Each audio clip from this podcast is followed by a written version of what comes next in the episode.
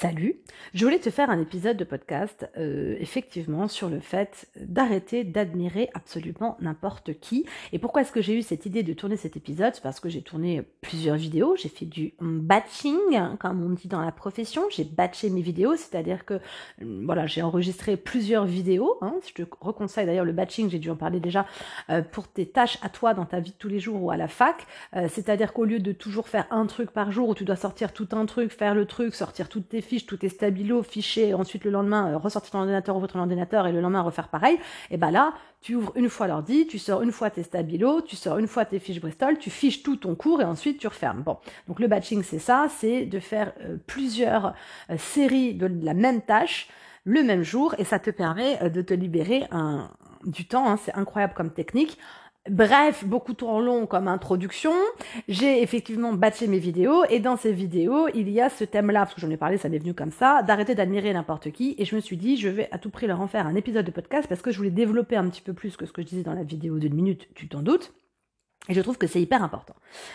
Alors, ça t'est déjà arrivé, peut-être que ça t'arrive déjà à l'heure actuelle. Euh, le titre, bon, il est un peu putaclic, euh, arrête d'admirer ton prof de droit. C'est le prof de droit, mais c'est aussi le chargé de TD, et c'est aussi euh, le n'importe quel connard qu'il y a dans ton groupe de TD, ou n'importe quel nana que tu vois voilà, sur les réseaux, sur ton tel, dans les vidéos et tout.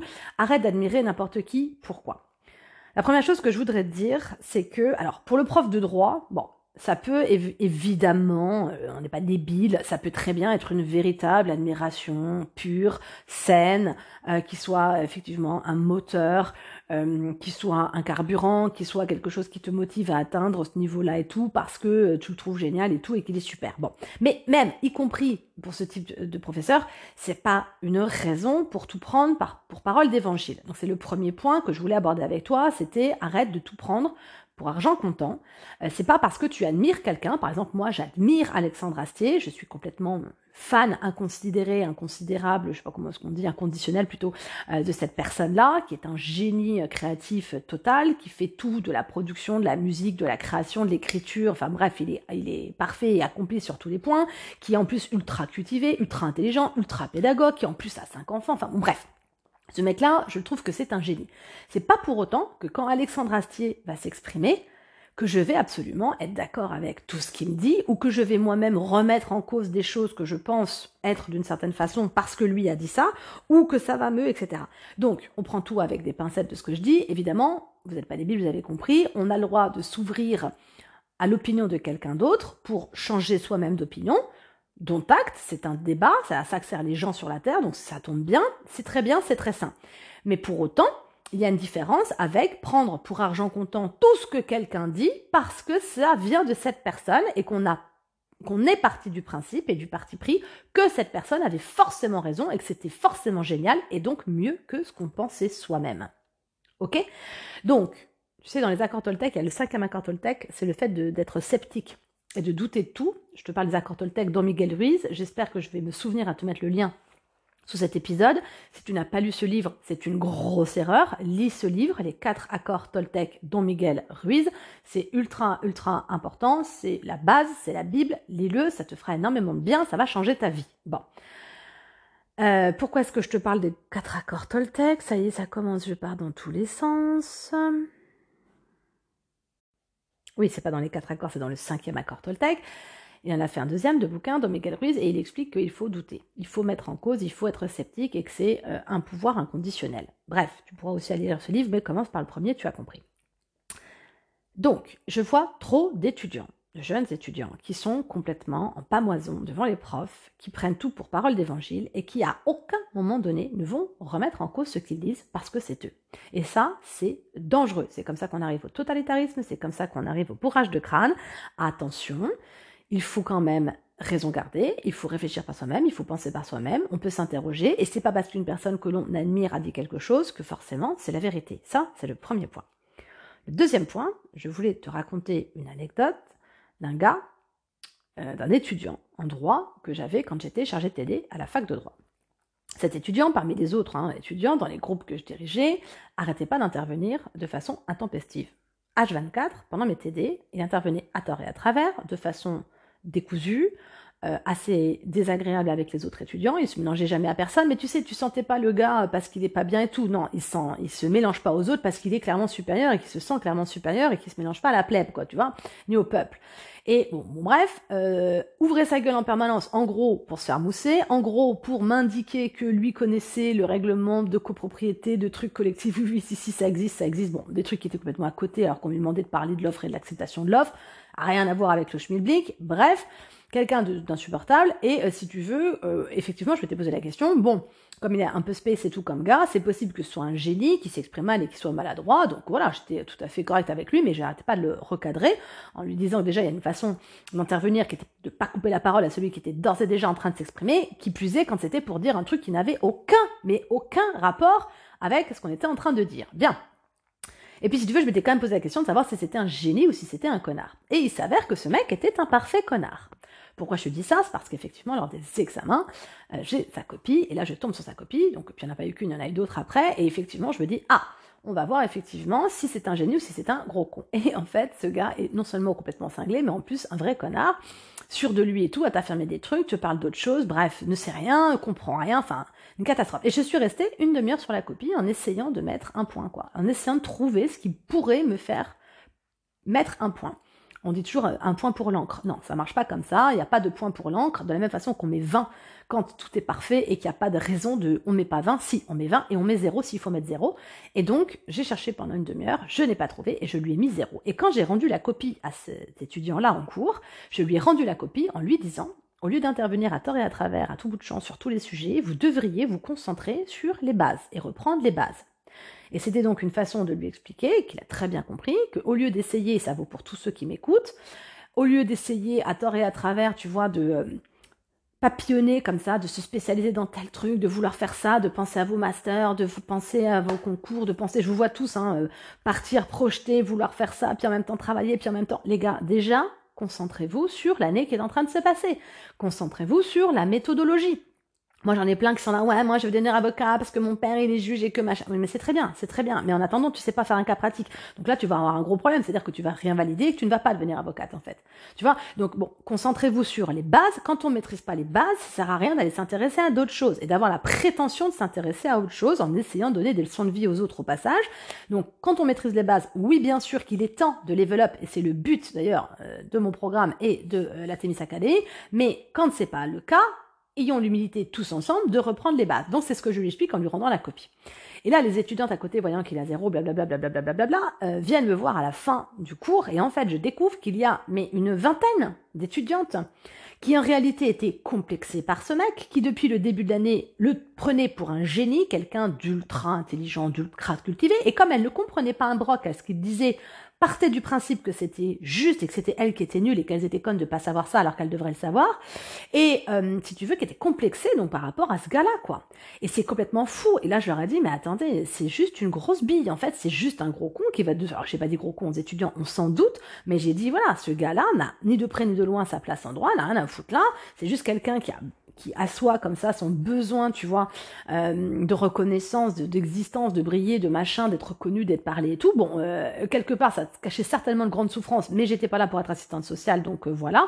Puis à façon et façon de faire quand même. Et de toute façon, ce gars ne voulait pas être aidé, donc on n'aide pas quelqu'un qui ne veut pas être aidé. Mais si tu veux, euh, voilà, et j'aurais dit, laissez tomber les filles. Et c'est marrant parce que d'ailleurs, ce gars, pour la petite histoire, a arrêté le droit en cours de route et donc il a rendu service à tout le monde et à lui-même en premier. Mais le truc, c'est que c'est fou de constater que des nanas qui sont belles, intelligentes, bienveillantes, gentilles, drôles, qui résonnent, qui, putain, qui peuvent changer le monde, ce sont des meufs comme ça qui vont arrêter à un moment donné parce qu'elles n'ont pas confiance en elles et tout, alors que c'est des meufs comme ça qui peuvent littéralement changer le monde, littéralement changer l'humanité, littéralement apporter quelque chose au monde, au détriment de connards qui en réalité ne vont rien changer dans le monde, parce qu'ils de toute façon, ils s'en tamponnent complètement le coquillard, et en plus, c'est ce genre de mecs-là qui en ont rien à foutre qui se remettent jamais en question. Donc moi, tu vois, c'est un truc qui me, me sidère à chaque fois de me rendre compte qu'il y a des meufs qui sont en train de complexer, qui sont en train de se sentir inférieures, des meufs ou des gars, peu importe, hein, euh, le mec aurait été une fille, c'est la même chose. Je suis en train de me rendre compte que je fais un discours sexiste, mais on a compris, l'exemple, c'était un gars, ça aurait pu être une fille, j'aurais euh, parlé d'elle avec la même véhémence.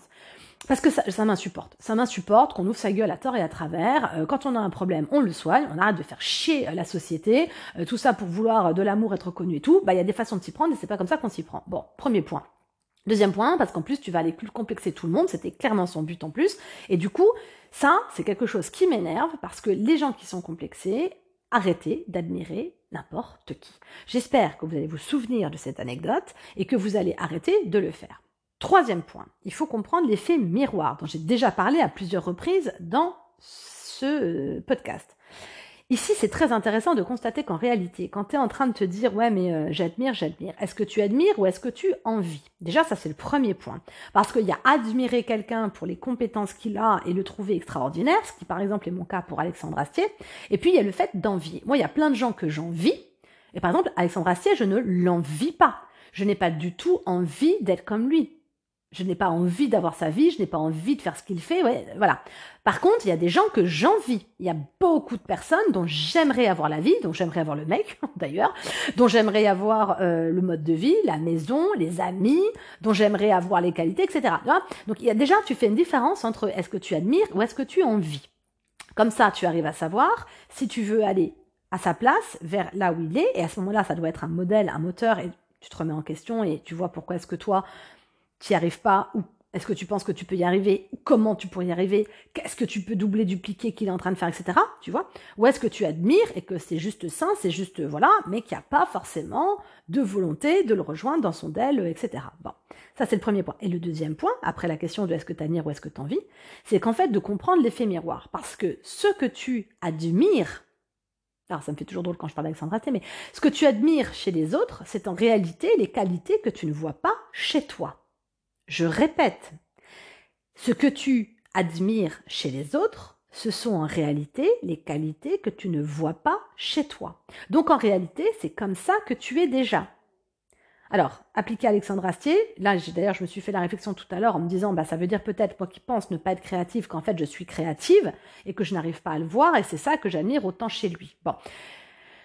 Mais c'est un super message d'espoir de se dire que c'est ce qu'on a chez nous que l'on ne voit pas donc déjà, arrête de se dire ah là là là tout ce qu'il dit c'est génial tout ce qu'il dit c'est machin pourquoi est-ce que tu l'admires? Parce que en fait il a confiance en lui. Ben en fait tu as confiance en toi meuf. Mais ça c'est un truc que tu ne veux pas voir et tu préfères dire non moi j'ai pas confiance en moi parce que moi j'ai peur avoir peur euh, ça n'a rien à voir avec la confiance en soi. D'accord? Donc ça c'est le premier point. Ok? Donc ensuite est-ce que tu l'admires pour telle et telle ou telle autre raison? Donc ça c'est le premier point. D'ailleurs l'effet miroir il marche dans les deux sens puisque quand tu es énervé par quelqu'un c'est aussi parce que ce que tu lui reproches, c'est exactement ce que tu fais.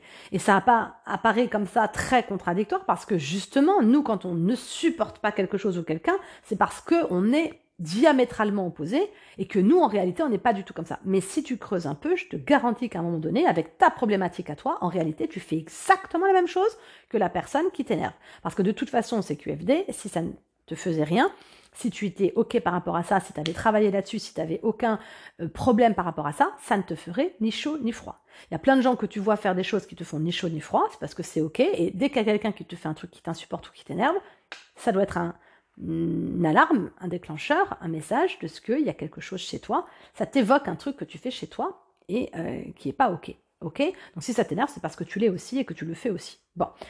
Donc, tout ça pour te dire quoi? Revenons-en à nos moutons.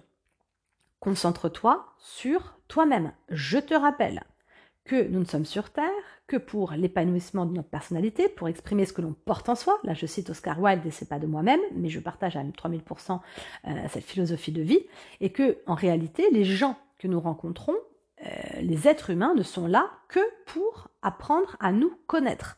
Et nous apprenons à nous connaître nous-mêmes, c'est le but de la vie, nous apprendre à nous connaître.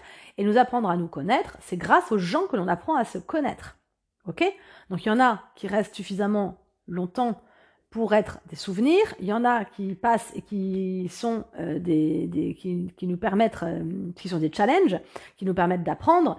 Il y en a euh, qui nous permettent, tu vois, à un moment donné, de nous régénérer. Bref, mais en tout cas, tout être humain qui t'entoure est un miroir de toi-même, de ton âme. Ok? Donc, tu pars du principe que la personne que tu admires la raison, il faut la comprendre, pourquoi est-ce que tu l'admires? Et en fonction de ça, ça va t'apprendre à travailler sur toi. Ok? Si tu l'apprends de ce prisme-là, ce n'est plus dangereux et c'est même plutôt sain, ça va te faire avancer. Mais je t'en supplie, voilà de ce côté-là et arrête d'admirer n'importe qui.